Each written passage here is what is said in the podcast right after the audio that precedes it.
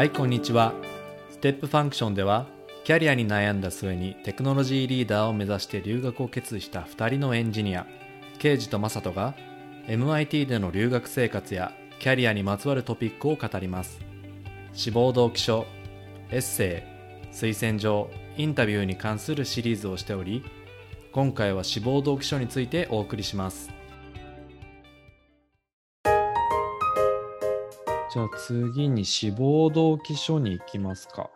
そうですね。まあ、うんこれはめっちゃ重要というか、これがまあ一番よく見られることだと思う、思いますと。うんで、うんまあ先に、えっと、SDM だと、その志望動機書、えっと、Statement of Objectives っていうふうに、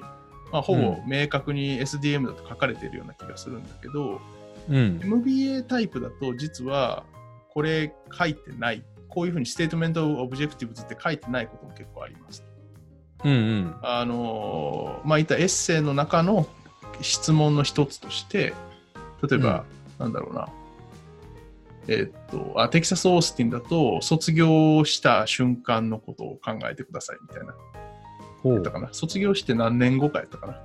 振り返っている様子を考えてください。そこであなたはどういうふうに思ってますか？留学をどういうふうに振り返ってますか？みたいな、そういうふうな書き方も多分あるんですよ。なるほど。それはあの要するにこの留学で何をしたいかとか何を身につけたいかってことをで逆に身につけた結果どうなってたいかっていうことを表現するっていうものだったりするのでうん。あのまあインプリシットにそのいようにあのなんだろうえー留学の目的を書けというふうには書いてないかもしれへんけれども絶対書くうん。べきというか問われる質問なのでこれはよ準備しておくべきですという感じです。なるほど。ごめん。はい。案に通ってるってことだね。あ、そうです。案に通ってることが。うん。あの、僕はですね、MBA 受験っていうのはしてなくて、うん。あの SDM のような大学、いわゆる一般的な大学院というか engineering school のうん。学部を受けてきたんですよね。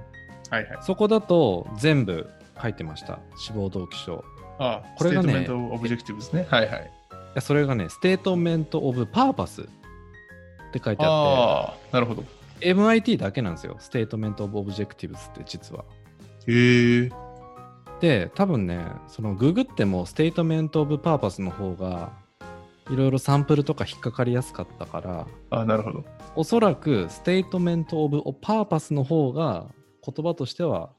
あの広く使われている気がするけど、まあ、どちらも志望動機を問うような内容ですね。なるほど。了解です。だから、まあ、コンテンツのはに、えー、と話を移すと、基本的には、あのまあ、さっき、さっきもちょっと話したけど、この志望動機書では、留学で身につけたいスキルとか、どうやって身にをつけるかとか、うん。その身につけた後の展望みたいなのを書きますと。で、まあうん。当然、なぜ身につけたいかっていう、その、なんだろう、問題意識みたいなのは当然書きますと。いうのが、うん。まあ僕なりのスタンダードの形かなと思いました。うんうんで、なので、まあ、キャリア思考、まあ自分のキャリア思考に沿って問題意識述べて、それが解決、この、その解決策が留学によって得られて、その結果こうなってたいというのが、スタンダードなストーリーかなと思ってたかな。で、うんまあ僕の話をすれば、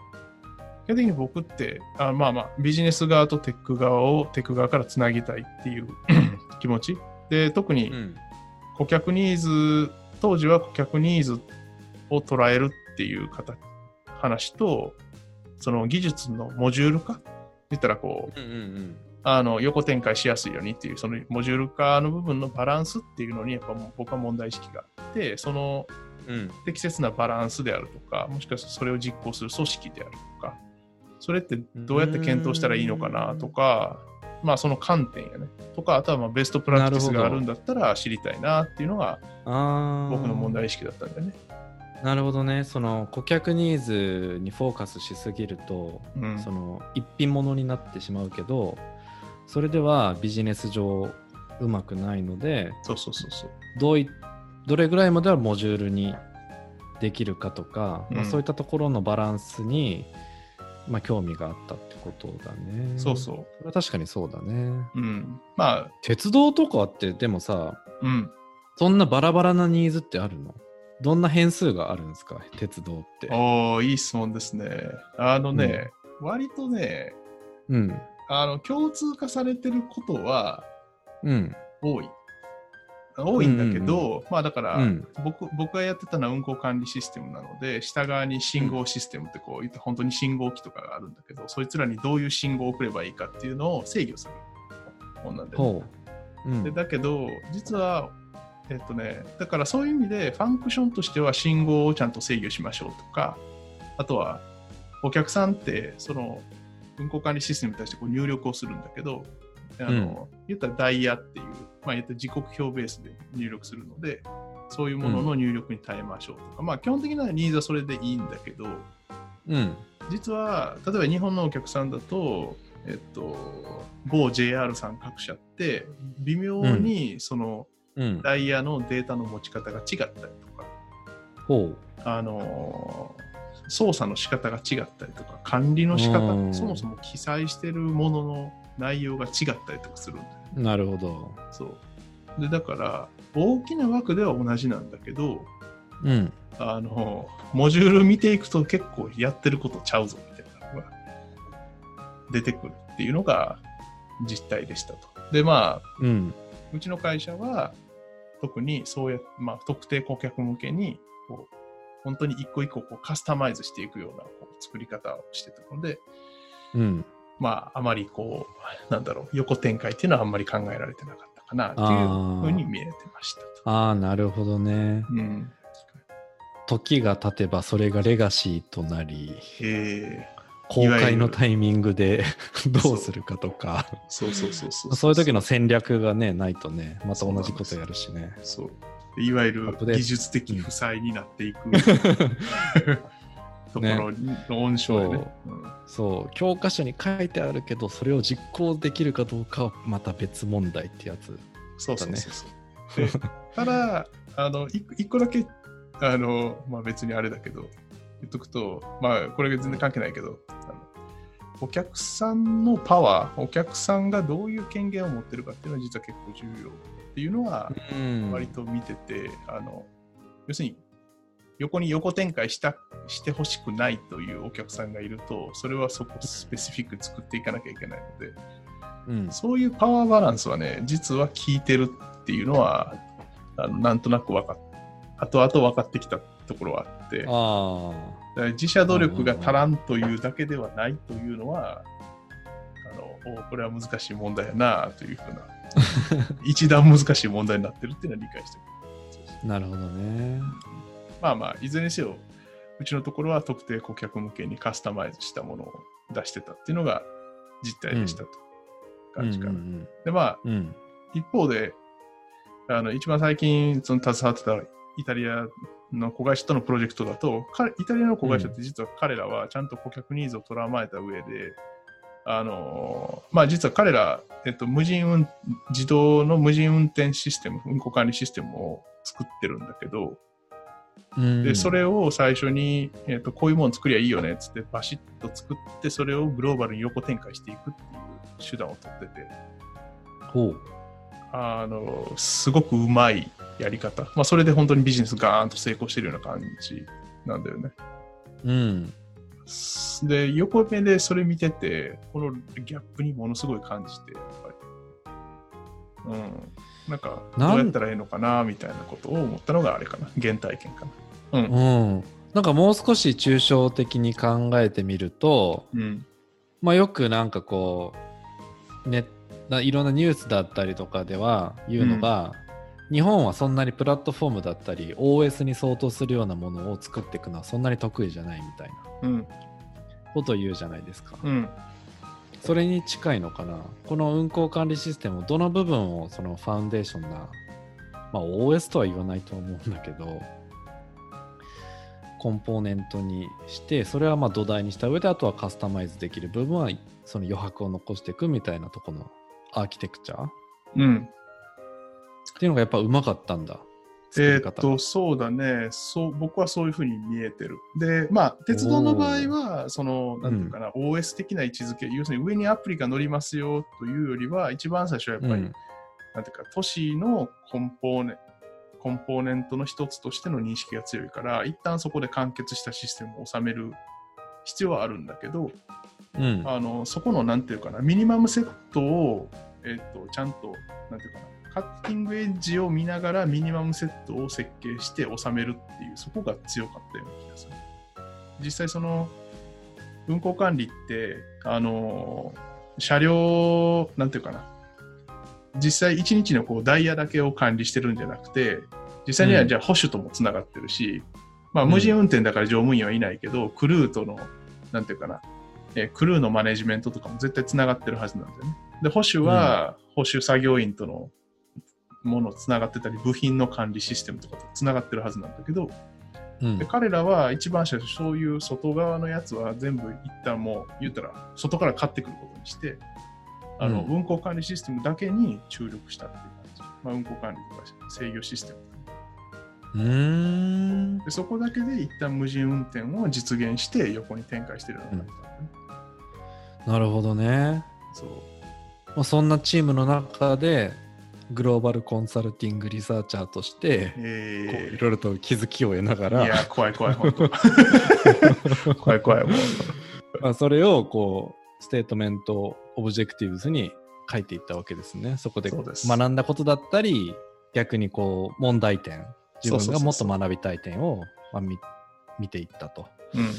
なるほど、なるほど。うんいうところかなと思います、うんまあ、あとはうん。まあ、tips としては、あとはまあ、うん実際学ぶことっていうのは、教授名とか、授業名とか、あとはまあ、クラブ活動名とか、そういうのをあ上げていくと、あ、この人ちゃんと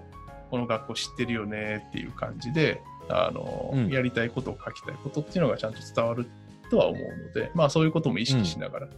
まあでも、結局は、うん問題意識と、そうそう、問題意識と解決策っていうのを明確に書くっていうのが重要かなと思いました。ちなみに、マサトどんな感じだったの、僕はですね、うんえっと、建物の省エネルギーの研究だったり、それに関連するシステムを作ってたんだけど、うん。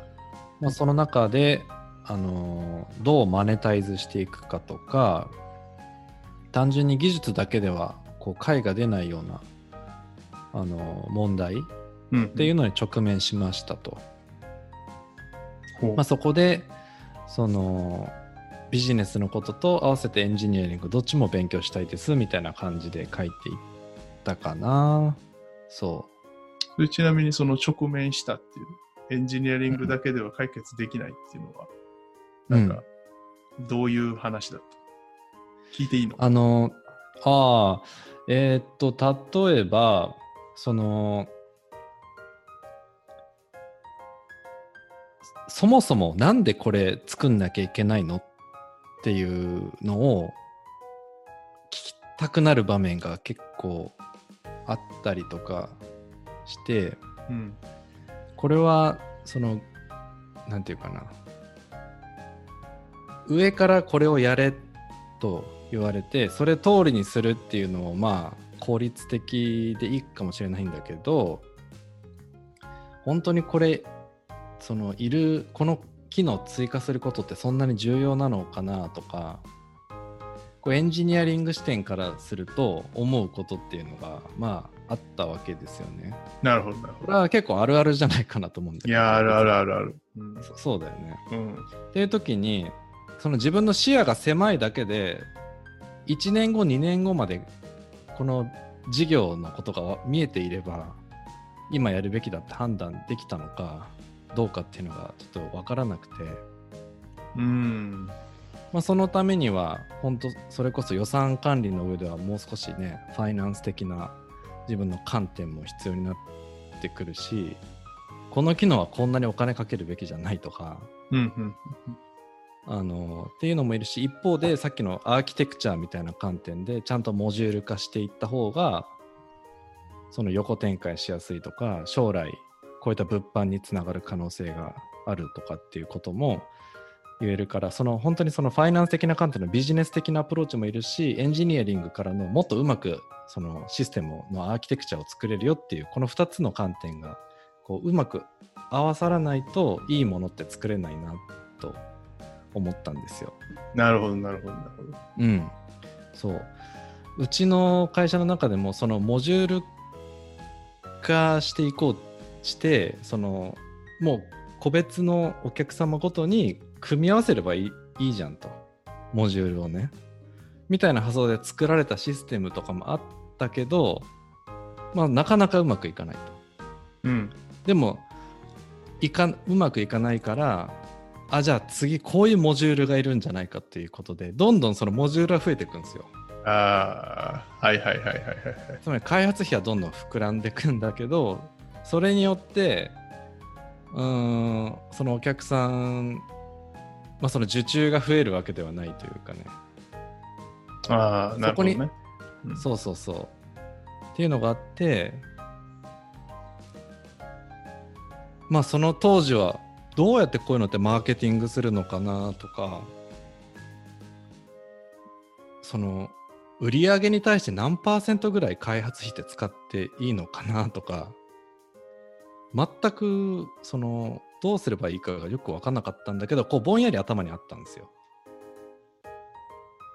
そうそうそうそんなことを。つらつらと書いた記憶があります。ああ、いやでも、それはすごい共感するな、なんか。僕も結局、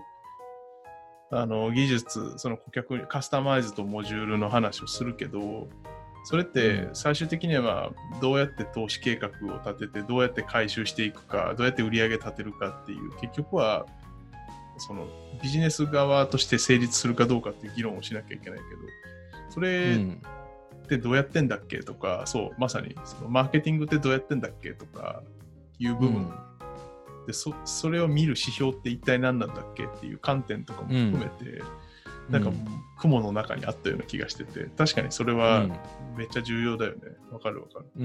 うん僕もだから、こっち来てそういう事業いっぱい取ってるのはやっぱそういうことだしね。うん。うん。でもやっぱその最後に刑事が言った通り具体的に書こうっていうのは意識していてあ自分のその文章を書く癖がだんだん見えてきたんだけど当時ね。あ、ほう。僕はね物事をすごくね抽象的に書く癖があってあなるほど。その結構具体性に欠けることが多かったんですよねだからその具体的に書くんだけどちゃんとその全体的な視野もあるしそのちょっと抽象度を上げるところを上げて、まあ、誰でも理解しやすいようにその一つのプロジェクトにフォーカスするとねそのプロジェクトのこう別の話になっちゃうんだけどそうじゃなくて、もう少し一般化して、まあ、誰でもこう23分読んだらああそういうことかみたいなのが分かるようにするっていうこととそうだね。自分がこういうことを学びたいっていうのをはっきり書くようにしましたかね。うん、なるほどね。うん、うん、いいですね。はい。そんなところですかね志望動機について、そうですね。でもこれ大事ですよね。いや、これがまあ一番大事なところなので、ここはまあ注力して書きましょうって感じかな。うんうんうんうん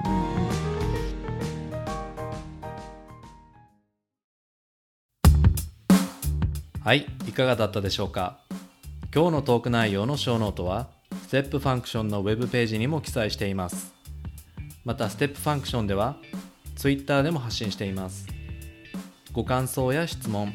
メッセージは、ハッシュタグ、 Step Function をつけてお寄せください。ステップは P を2つ重ねています。次回はエッセンの書き方についてお届けします。それではまたお耳にかかりましょう。ではまた。